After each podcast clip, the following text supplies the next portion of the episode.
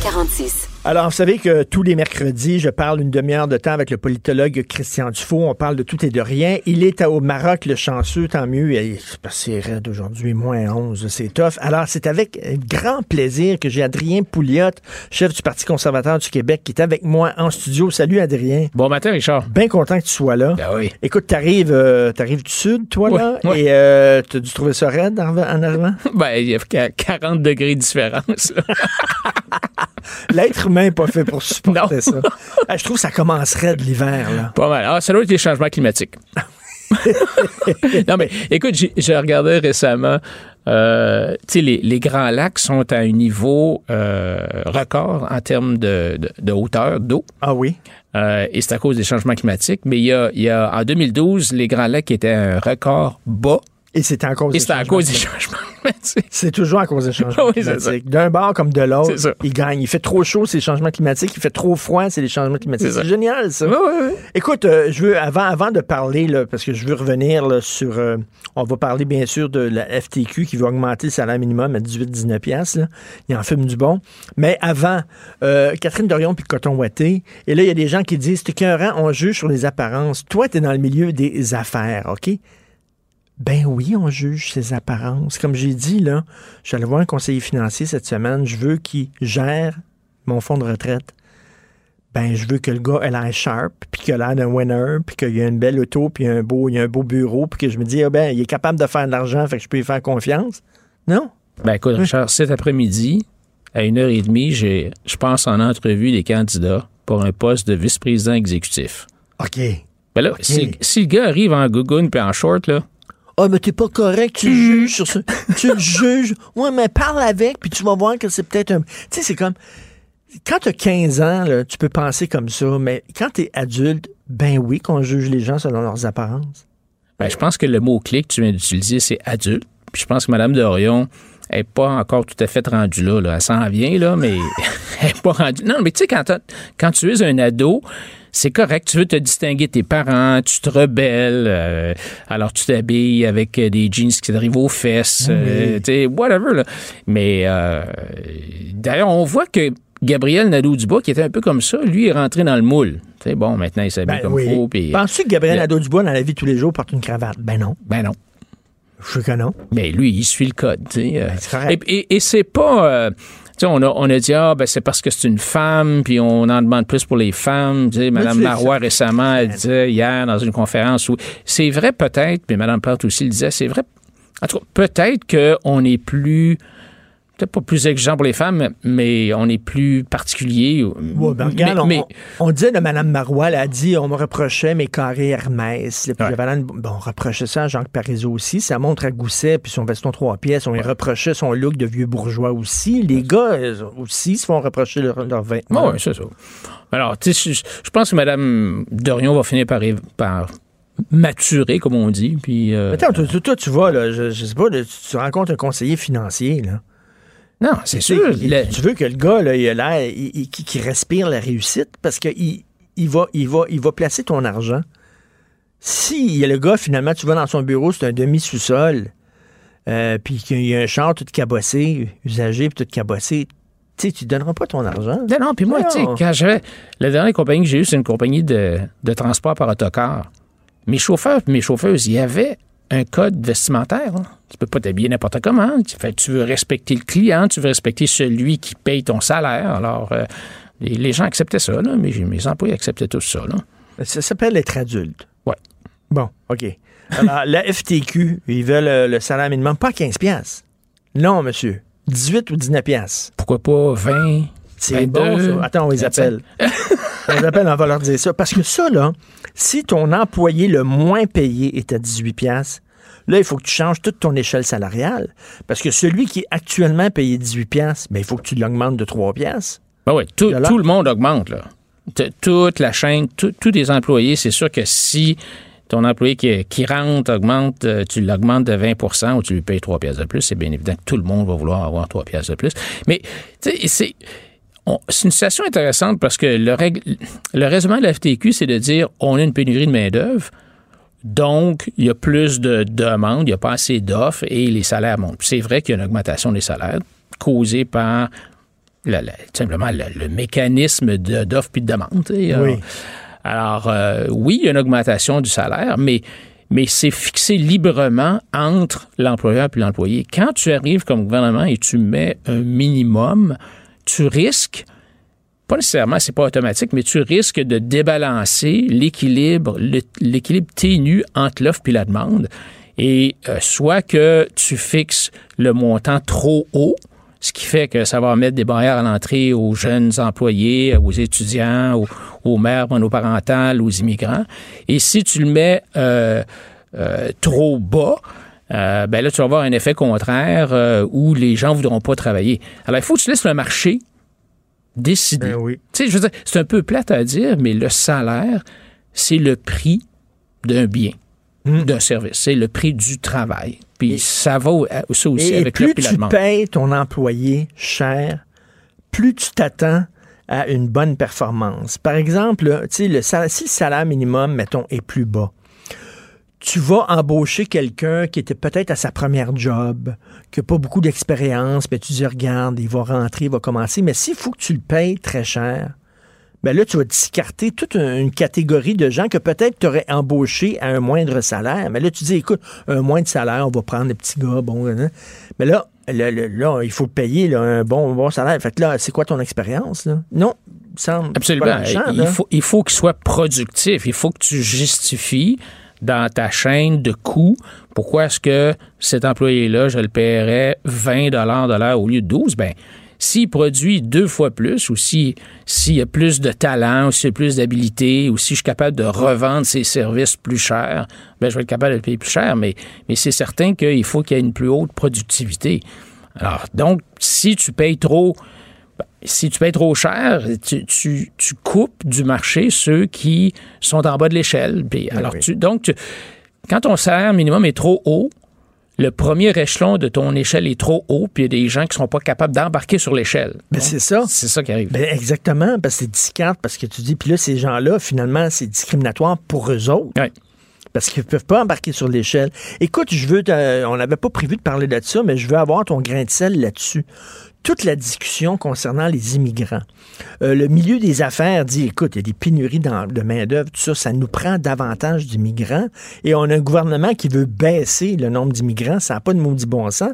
Mais là, le gars dit oui, oui, oui, mais si vous voulez augmenter le nombre d'immigrants, c'est parce que vous voulez vous en mettre plein les poches. Puis vous savez que les immigrants, vous n'avez pas besoin de les payer très cher. Puis vous voulez tirer le salaire vers le bas, puis tout ça. il y a toute une chicane là-dessus sur l'immigration. Toi, tu te situes où là-dedans? Ben écoute, je pense que M. Legault a sorti un vieil argument des années 70, là, des ben économistes des années 70. Jamais on a parlé au Québec de vouloir augmenter l'immigration pour mettre une pression à la baisse sur les salaires. Au contraire, on a des restaurants qui ferment, on a des, des étages complets d'hôtels qui sont fermés parce qu'il n'y a pas assez de main-d'œuvre. Alors, c'était vraiment farfelu comme argument. Moi aussi, j'ai trouvé ça bizarre qu'il sorte cet argument. Et, et, et, je pense que on revient tantôt, on revient à la même discussion qu'on a eue il y a deux minutes le prix, le, nombre de personnes dont on a besoin dans le marché du travail, c'est basé sur l'offre et la demande. Et je pense que il n'y a pas de chiffre magique de dire, ben là, cette année, on en prend 50 000 ou non, on baisse à 40 000 ou non, on monte à 60 000. Pourquoi il est arrivé à 40 000? c'est ben. un chiffre totalement arbitraire. Ça ben pourrait être 45 000, ça pourrait être 35 000. Demande-lui pourquoi tu es arrivé à 40 000. Il ne saura même pas lui-même. Non, il ne sait pas. Puis la, la, réponse, c'est de dire, on va on va prendre le nombre de personnes dont on a besoin dans le marché. Et il faut laisser, encore une fois, le marché faire. Alors moi, ce que j'ai toujours proposé, c'est de dire on devrait avoir une espèce de, de site de rencontre entre les employeurs et les immigrants mm. avant que les immigrants arrivent. Alors, ils s'inscrivent à un site. un tender. Un tender pour les immigrants. Exactement. Et là, si tu te trouves, si tu es un ingénieur au Maroc, puis tu, tu, te trouves une job chez Bombardier, OK? Puis que Bombardier est prêt à t'embaucher, te former, payer ton déménagement, les enfants, la famille, tout ça. Ben, faciliter l'accès à ces immigrants-là. Mais regarde. Alors, lui, là, il pensera en avant de tout le monde. Il pense en haut de la liste, puis on facilite son immigration. Et, ça, parce qu'on sait que la meilleure façon de s'intégrer, c'est au travail. Mais, mais puis écoute, l'autre jour, j'ai rencontré un bonhomme euh, euh, à, Verdun. Le gars, il fait des toitures. OK? Là, tu sais, le goudron, c'est toi. Ouais. C'est un esprit de job complètement débile. Tu peux pas faire ça l'hiver, tu fais Non, ça l'été. C'est en pleine chaleur. Le gars, il trouvait pas des jeunes qui étaient prêts à faire ça. Ils font ça pendant deux jours, puis après ça, ils sacent le camp. C'est trop difficile, tout ça. Il en trouvait pas. Il est allé en vacances au Mexique. Il a trouvé un Mexicain là-bas. Le gars, il dit, moi, je vais te faire ça. La chaleur, je suis habitué. Il l'a fait venir au Québec. Le gars, il était écœurant. Un employé dit, il est vraiment tough. là. il faisait la job. J'étais enfin content. Mais il n'a pas pu le garder à cause d'un paquet de tracas euh, sur l'immigration, les papiers, le gugus, blablabla. Le gars, il a dû retourner au Mexique. Puis lui, il se retrouve, euh, gros gens comme devant. Tu te dis, tabarnouche, le gars, il avait une job, là. il travaillait, là, puis vous le laisser rentrer? Ouais, je pense C'est très âge, ça, là. là. tu as des employeurs qui ont vraiment besoin de cette main-d'œuvre-là, puis c'est des jobs que les Québécois, excuse ne le mot, là, pas. ils veulent pas le faire. Ils veulent pas. Tu sais, c'est la même affaire. On parlait de, de- des gens qui viennent ramasser des fraises. Euh, il y a des programmes spéciaux pour les travailleurs temporaires dans l'agriculture. Pourquoi est-ce qu'il n'y aurait pas des programmes spéciaux aussi, par exemple, pour l'hôtellerie? Tu sais, on sait que pendant l'été, c'est là où il y a de la, de la demande à Québec, à Montréal. Il y a plein de monde. Alors, pourquoi est-ce qu'on un n'aurait pas... tabou, tu viens de dire, là, que les Québécois veulent pas certaines jobs. Non, mais c'est vrai, ils vont, ils vont au bureau d'emploi en disant, c'est quoi ce job-là? Moi, moi, m'a ça. Moi, je suis un Québécois. Moi, je suis né ici. Pourquoi je ferais cette job-là? m'intéresse pas. Ouais, puis t'oublie pas que tu as encore 110 000 à peu près, 110 000 bénéficiaires de l'aide sociale aptes au travail. Là. Et ces gens-là, la façon aptes que- au travail. aptes, ils sont capables de travailler. Ils n'ont pas de problème psychologique, ils n'ont pas de problème Non. physique. Ils sont aptes au travail. Comment ça se fait qu'on en a autant dans une période de pénurie d'emploi?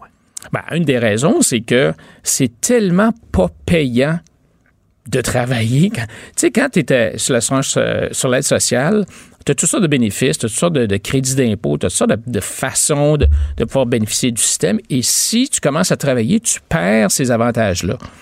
Alors, finalement, tu regardes, tu te dis, OK, si je travaille, mettons, au salaire minimum, alors que j'étais sur l'aide sociale, finalement, à la fin de l'année, je regarde combien ce qui me reste dans mes poches, puis m'en reste pas plus. Hmm. Ou peut-être même moins. Quel est, quel est mon, mon, mon, mon incentive, comme on dit en anglais? C'est ça, quoi. Pourquoi? Non. Et il y a des courbes. de- Quand tu regardes la, la complexité du, du régime fiscal canadien et québécois, il y a un professeur, je pense qu'il s'appelle Laferrière, les courbes de Laferrière, qui montrent que si, par exemple, tu es une, une personne seule qui, euh, qui fait, mettons, 25 000 de salaire, puis tu passes à 30 000 de salaire, ben ton 5 000 il est imposé à 60-70% parce que tu perds toutes sortes de crédits d'impôt, ton crédit à la solidarité, ton ci, ton ça. Et finalement, tu te dis, bon, ça vaut pas la peine. Ben oui. Autre tabou, parce que tu dis, il y a des Québécois qui veulent pas certains jobs. Autre tabou, il y a un problème de génération. Euh, J'ai lu récemment dans la presse, il y a une fille qui était qui avait un restaurant, puis que bon, son restaurant maintenant n'est ouvert seulement que les fins de semaine. Elle euh, l'ouvre pas la semaine parce qu'il n'y a, pas de main d'œuvre. Mhm. Puis elle dit c'est vraiment, elle dit, c'est une génération vraiment weird. Là, je fais pas de l'anti-jeune. là. Chaque génération a ses particularités puis ses caractéristiques. Ma génération ressemble pas à la génération précédente. Puis les gens- elle dit, elle dit, euh, ils se pointent pas à job quand ça leur tente pas. Euh, ils démissionnent par Twitter. Euh, ils veulent pas travailler le soir, ils veulent pas travailler le week-end. Euh, ils privilégient la qualité de vie, c'est bien correct. Peut-être qu'ils ont vu leur- leur- leurs parents se tuer au travail. Leurs parents étaient jamais là. Eux autres, ils disent, je veux pas faire vivre à mes enfants cette affaire-là. Je, je peux comprendre, ils ont peut-être leur raison. Mais sauf que c'est tough en tabarnouche ces temps-ci dans le milieu de l'hôtellerie puis de la restauration avec des travailleurs comme ça. Ah oui, moi, je connais, je, connais des gens qui travaillent chez Métro Richelieu, des, des cadres chez Métro Richelieu, puis c'est infernal, là. Les, les, tu sais, la, à la boucherie, la poissonnerie, n'importe qui va mettre des, des bouteilles euh, sur les tablettes. Les jeunes ne se présentent pas le matin, point. Ils appellent même pas. Alors, ça, ça, ça con, c'est, c'est, c'est un- vraiment un problème. Et c'est une porte tournante parce que ça a l'air Ouais. qu'ils sont là trois mois. Puis après trois mois, ils changent de job parce que il y a Ouais. tellement de jobs. Ils changent de job, puis après trois mois, ils sont tannés, puis ils, va- ils vont te voir, puis ils veulent une augmentation de salaire, puis ils veulent de plus grandes responsabilités, puis ils veulent ta job, ils veulent une grosse job, mais tu sais. Je sais pas ça vient d'où, ça, Richard, hein, cette, approche-là. Souvent, les jeunes, ils- même les jeunes professionnels qui commencent, ils veulent le corner office, comme on dit en anglais. Ils veulent tout de suite avoir le bureau du patron avec le salaire du patron, les avantages du patron, mais pas les heures du patron. Je sais pas d'où est-ce que ça vient. C'est est-ce qu'on a une génération qui euh, euh, en anglais, on dirait Silver Spoon Generation, c'est donc Oui, des gens qui sont nés dans, dans- euh, C'est ça. Et, et, et on et- leur a tout le temps dit oui, on leur Ouais. a tout le temps donné ce qu'ils voulaient. Et même, et même je, je- te ferai un lien avec un autre sujet un peu différent, c'est que tu, tu vois dans les sondages aux États-Unis et au Canada, de plus en plus de jeunes veulent sont prêts à voter pour des socialistes. On voit ça aux États-Unis avec euh, le Parti démocrate et de plus en plus de jeunes je- je- Américains. Des économistes fait sa page couverture récemment là-dessus, le retour du socialisme chez les jeunes. Ouais, et, et pourquoi? Ben, une des raisons, c'est que ces, ces jeunes-là, on leur enseigne pas d'où viennent les, les, les, les bénéfices dont, qu'ils ont actuellement, d'où vient la richesse qu'on a, de- dont ils bénéficient. Ils n'ont pas vécu le communisme. euh, et, bon, le mur de Berlin est tombé il y a 30 ans. Ils savent même pas c'est quoi. Alors, il y a tu sais, un ils peu vont- une ignorance Ils là-dedans. vont là. au cinéma, le nombre de films, là, moi je suis un cinéphile, ok, le nombre de films là, de, de, de fiction là, mais qui parlent des méchants capitalistes puis tout ça. Mais tu vois-tu des films qui parlent des méchants communistes puis des méchants socialistes puis tout ça? Pourtant, ils en ont tué des, des gonzillions de personnes. Tu vois jamais ça. Ouais, des centaines de millions. méchant capitaliste puis le capitaliste comme si c'était le seul régime qui était épouvantable. Tu sais, comme disait Churchill, c'est pas le meilleur régime, mais c'est le moins pire. Alors, les jeunes n'ont pas beaucoup d'enseignement historique. Un. Deuxièmement, ils aiment toujours faire différent de leurs parents. Troisièmement, ils n'ont pas vécu euh, cette, cette pauvreté-là. Alors, ils prennent beaucoup de choses pour acquis, mais tu sais, la liberté, on, vient, on, on célèbre là, le, le- le- le jour du souvenir, les vétérans. Puis une des raisons pour lesquelles j'aime beaucoup cette fête-là, c'est qu'il faut pas qu'on oublie d'où vient cette liberté-là, puis cette, Oui. cette démocratie occidentale-là euh, dont on bénéficie. Là. Non, non, ça doit être. Elle, elle disait, écoute, c'est un casse-tête. Et Grégory Charles m'a déjà dit, tu sais, lui, il a une grosse entreprise, Grégory, puis il disait, écoute, j'embauche des gens, puis après trois mois, ils viennent me voir, puis ils disent, ah, j'ai pas de motivation, tout ça. Puis là, lui, il leur dit, ben, quel job t'aimerais avoir? Puis il ils me disent, la tienne. ben là, il dit, ben, sais-tu combien de temps j'ai travaillé comme un, comme un fou? Comme un chien pour me rendre où je suis rendu? C'est pas arrivé comme ça du jour au lendemain. Voyons.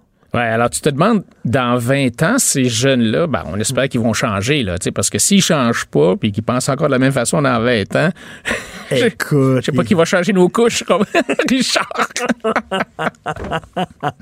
Mais hein, c'est pour ça qu'il y a l'aide médicale à mourir, là, sais, pour Oui. qu'on parte, là, pour qu'on s'en aille, puis euh, pas besoin de s'occuper de nous autres. Écoute, les infirmières euh, qui demandent 21% d'augmentation sur trois ans, parce que les autres, ils voient qu'il y a des surplus. Là, Là, l'affaire, c'est bien beau avoir des surplus, mais là, tout le monde, ils sont un fou, un fou d'une poche. Hey, il y a des surplus, ça fait longtemps qu'on n'a pas eu d'augmentation. On aimerait ça vous rencontrer, M. Legault. On a des demandes, c'est sûr et certain. Alors, on sait que les infirmières, ils travaillent fort, ils sont dévoués. Les gens dans le milieu de la santé sont dévoués. Puis bon, mais 21% d'augmentation sur trois ans, c'est quelque chose, ça. Là. Ouais, puis les surplus, là, c'est comme des trop perçus. C'est de l'argent qui a été perçu en trop de la poche des contribuables. Et moi, une chose Ça qui me- devrait revenir aux contribuables. Ben, ça me désole de voir comment est-ce qu'il y a peu de discussions de la part du gouvernement Legault sur des baisses d'impôts. Bon, il y, a eu, il y a eu des petits bonbons, là. Il y a la question de la, la taxe scolaire, là, qui a été ajustée, mais, mais il me semble qu'on devrait avoir droit à une baisse généralisée des impôts. On en parle au niveau fédéral. Euh, bon, Justin Trudeau l'a baissé euh, jusqu'à un certain point euh, les taux d'imposition de la classe moyenne. Andrew Scheer va faire la même chose. Et là, ils se sont assis hier puis on parlait de ça. Puis s'il y a bien une chose sur laquelle ils semblent s'entendre, c'est de baisser les taux d'impôt fédéral. Mais pourquoi est-ce qu'on ne le fait pas au provincial? là? On a de l'argent, ça nous pisse par les oreilles. Ben non, on, nous on va pisse par les oreilles. on va utiliser les surplus. Pourquoi? Pour dépenser. Ben, c'est ça. C'est, euh, parce On va être surplus pour dépenser. C'est ça. Ah oui, parce que les syndicats sont forts, sont puissants au Québec, puis euh, ils vont tirer le couvert de leur bord. Qui représente les contribuables? Ton feeling, toi, là, là, il va-tu se tenir debout devant les... Parce que là, on est Non, en négociation là, avec euh, le secteur public. Non, non. Il va-tu se tenir debout devant le secteur public? Ben non, ben non. Écoute, rappelle-toi, Richard, à- à- avant le début de la campagne électorale de 2018, à un certain point, ben, retournons à 2014. François Legault avait dit on va modifier le code du travail, on va permettre aux employés des votes secrets, on va euh, s'assurer que euh, si jamais il y a des grèves, euh, il y a des votes secrets. Il, y a, un paquet de réformes du code du travail qu'on devrait faire. Arrive 2018, la nouvelle campagne électorale, et Legault rencontre le président de la FTQ et on apprend que en sortant de là, Legault a dit au président de la FTQ Bon, oublie ça, là. On n'en parlera pas. C'est ah ouais? Ouais, ouais, ouais, c'est fini. Ah ouais. Ouais, parce que, le parce que le président de la FTQ il a dit Tu veux-tu que je te cause des problèmes? Ben, c'est ça. Alors, donc, non, il s'est agenouillé devant les syndicats et euh, c'est évident ça ressemble, Ça ressemble beaucoup au système de protection. Ah oui, c'est la mafia, c'est le petit, c'est le petit Québec Inc. Si tu veux pas que tes vitrines pètent de ton restaurant, puis que le feu poigne dans ta pizzeria, là, il faut que tu me payes, il faut que tu me payes. Non, mais c'est ça, là. C'est exactement ça. C'est les gros bras, euh, et c'est l'approche. Et, tu sais, il faut, il faut. On a des milliers de membres qui sont prêts à sortir dehors pour faire chier tout le monde. Fait que, veux-tu avoir ça, François? Les gens vont être fâchés contre toi, puis tout ça, puis toute l'affaire. Puis le contribuable, lui, il paye, il paye, il paye. Ben, il paye Ferme ta gueule, puis paye, puis il n'y a jamais personne qui le représente. Mais ces milliards-là, c'est de l'argent qui est sorti de la poche des contribuables, donc le gouvernement n'a pas besoin. On l'a vu, entre autres, avec Hydro-Québec, des surplus. Oui, les fameux surplus. Qui sont venus chercher dans, dans notre poche. Alors, c'est malheureux, mais la machine va finir par... C'est pour ça que c'est... Être un gouvernement, entre guillemets, conservateur et dire, OK, moi, je vais baisser, diminuer la taille de l'État, baisser les impôts, c'est vraiment difficile comparé à un gouvernement de gauche qui dit, OK, ben moi, je veux tout simplement dépenser plus, emprunter ou taxer plus, taxer les riches, comme ils disent tout le temps c'est facile d'être un gouvernement de gauche, mais un gouvernement de droite, ça prend beaucoup plus de rigueur, ben de force, de couilles, si tu veux, pour le faire. Et on voit que finalement, ben, Legault, il, il se fait avaler par la machine, là, puis euh, il va se mettre à joue devant les syndicats. Hey, Adrien, j'ai pas vu le temps passer. C'était hein? fun. Déjà, wow. il faut refaire ça. Ah oui, il faut refaire ça. Euh, est-ce qu'on se revoit la semaine prochaine, Hugo? Adrien est là la semaine prochaine? Mais en tout cas, on va s'organisera. Écoute, c'est vraiment, vraiment le fun de te parler. de parler d'économie. Merci beaucoup. Salut, Richard. Hey, Jonathan. Salut! Tu as fait ma journée, toi aussi, Jonathan, là, avec ta chronique de ce matin, là, où tu blases Catherine Dorion, puis Rima Elle courit de la presse. J'ai eu des frissons en te lisant. Ah non, mais c'est parce que je, je, je, je, capotais en lisant Rima El Coury. Bon, euh, Gabriel Bouchard, ça, avec le voile et tout, on en avait parlé ben hier, mais je lisais Rima El Coury qui, dans le fond, elle dit Ah oui, c'est vrai, les femmes se font dire Sois belle et tais-toi. Puis euh, elle fait une, référence, puis je la cite dans ma chronique. Là, je n'ai pas l'habitude de citer la presse dans une chronique dans, le journal, mais je voulais vraiment pas juste rapporter à peu près son mhm. propos. Elle dit euh, tu vas te faire dire à la limite, t'as couru après. Elle reprend là, cette expression-là qu'on entend lorsque des, des, femmes victimes hmm. de viol euh, se font pointer du doigt en disant hum, t'as peut-être un peu couru après, hein? Ce, ce, qui est, genre, t'as-tu vu comment t'étais habillé? Ce qui est totalement dégueulasse et révoltant de faire croire à une fille qui a couru après lorsqu'elle se fait violer et de, de faire ce parallèle-là avec l'histoire du coton ouaté, de dire que c'est à cause d'un problème de perception des femmes. Comme je disais hier dans, dans mon show, Richard, là, prends un homme euh, veston, cravate à l'Assemblée nationale, oui. Qui serait rentré avec un coton ouaté, là, il aurait été sorti plus vite que Catherine Dorion. ben oui. Parce qu'il n'y a pas de flexibilité dans, je dis pas que les hommes font pitié, mais il n'y a pas de flexibilité dans le style vestimentaire des hommes à l'Assemblée nationale. C'est des pantalons, un veston, une chemise, un cravate. Une cravate. Alors que les femmes ont un peu plus de flexibilité. C'est peut-être Hmm. C'est probablement plus chiant pour elle de s'habiller, mais ils ont cette flexibilité-là qui fait que tu te dis plus Oh, attends, ça, ça va-tu trop loin? Ça, ça va. Donc, c'est pas vrai de dire que c'est parce que c'est une femme. Au contraire, un homme se serait fait revirer de bord plus vite. Puis ce qui m'écœure là-dedans, c'est tout le temps la même affaire. Puis je, suis en train de partir sur une chire. Tu, me dis bonjour, puis je pars dans 5 minutes. Euh, mais, mais c'est tellement tout le temps. C'est comme l'environnement, ça. C'est des gens qui dérapent, qui vont trop loin, font en sorte que le, discours général est décrédibilisé parce ben que il y a encore des trucs qui fonctionnent pas avec les femmes. Il y a encore des doubles des, doubles standards. Des vrais problèmes, des vrais problèmes là. il y a des choses qu'on doit pointer du doigt, mais là eux autres ils viennent comme discréditer euh, toute l'affaire en, dérapant, en allant beaucoup trop loin. Donc oui, j'étais curieux de parler de Catherine Dorion, mm. sauf que je jugeais que c'était nécessaire de dénoncer euh, les dérapages de la, Fédération des femmes du Québec. tu parles de quoi aujourd'hui? Le voile badass, ah, Le voile badass. Badass. Parle-moi pas là-dessus. Tu parles de quoi aujourd'hui dans ton émission? là, je parlerai pas de voile badass. J'ai assez d'en parler. Alors, mais, tu sais, dans ma chronique, je le dis, là, excuse-moi, je reviens là-dessus encore, c'est pas grave, de déborder dans mon show. Euh, les, des, des, femmes qui portent le voile, qui ont soif d'émancipation, hmm. il y en a, là. Tu sais, ils attendent un signal, ils attendent de se faire prendre par la main, de dire, hey, venez-vous-en, tu sais, euh, libérez-vous, tout ça. Et là, ils regardent la fédération qui est censée les représenter, euh, faire la promotion de leur liberté, de leurs droits, qui dit c'est donc bien cool l'objet de votre asservissement. Non, ça n'a pas aucun maudit bon sens. Fait qu'on t'écoute tantôt, euh, on t'écoute tantôt avec Monde, ça n'a aucun bon sens. Moi, j'ai collé au plafond quand j'ai vu ça. Alors, on t'écoute tantôt avec Monde, et pour ceux qui veulent en savoir plus sur Jonathan, vous pouvez acheter la semaine. Il y a un beau spread. hey, attends. Euh, on peut-tu prendre deux minutes encore? Ah ouais, ben, oui, ben oui, ben oui, ben dans mon show. Hey, c'est ton show. OK. Ah, c'est tabarouette. Je pensais pas que je pour parler de ça, là. C'est super le fun, le reportage dans la semaine. C'est la deuxième fois que j'ai un petit, un petit truc dans, dans, non, mais là, je vais avoir, euh, As-tu des feedbacks? As-tu changé quelque chose? non, non, ben, tu les, les, familles, parents, amis, ben tout ça. Ben Sauf que ce que je me suis rendu compte, c'est que dans le, le, procédé journalistique, pour faire un topo comme celui-là versus euh, mettons, euh, une entrevue avec un politicien que tu rapportes là, de façon très, très, très précise les propos du politicien, c'est différent. Faisant en sorte que, tu sais, il y a des choses qui sont ramassées dans le texte que j'ai fait comme wow! Tu sais, comme à un moment donné, bon, je disais que, euh, lors de l'entrevue, je disais que j'avais euh, euh, quand j'étais jeune, j'ai fait tous les sports inimaginables, euh, natation, tennis, hockey, baseball, puis mes parents m'avaient toujours accompagné dans mes sports. Ça fait en sorte que moi aussi j'essaie d'accompagner mes enfants dans leur sport. Ils font du hockey, mm-hmm. baseball, patin artistique. Puis finalement dans le texte, ça a dit que je jouais au tennis, je faisais de la natation avec mes enfants. Mais, mon gars, j'ai maintenu une raquette de tennis dans ses mains de sa vie, là, puis je fais pas de natation avec eux autres. Euh, fait que, tu sais, c'est ça, il y, a des petites affaires, je me dis, tu sais, j'expliquais comment je suis arrivé au cabinet du premier ministre, que, bon, il y avait eu des gestions de crise, puis au cabinet du premier ministre, je pense, avait remarqué que je faisais un bon travail, puis éventuellement, ils sont venus me chercher, puis que, j'ai eu l'occasion d'accompagner le premier ministre euh, en certaines occasions, même si j'étais pas son attaché de presse, j'étais conseiller aux communications. En dessous de la photo, c'est écrit Jean Charest m'a remarqué et est venu me chercher. C'est pas, pas comme ça que ça fonctionne. Là. Ça, on appelle ça de Jean la Charest n'a pas pris le téléphone puis il m'a appelé. je me dis, moi, je suis super rigoureux. Puis je comprends, c'est des entrevues, c'est léger et tout, mais il y a ce petit bout-là que je me disais, est-ce que je devrais comme apporter des précisions? Dire, by the way, je fais pas de natation. Puis tu sais, c'est pas Jean Charest qui a pris le téléphone puis qui m'a appelé, qui a dit, hey, je te regarde aller, tu viendrais tu travailler avec moi? ça, ça, ça fonctionne pas comme ça. C'est des licences créatives. Ben oui, c'est ça. ça. Tu sais, c'est comme.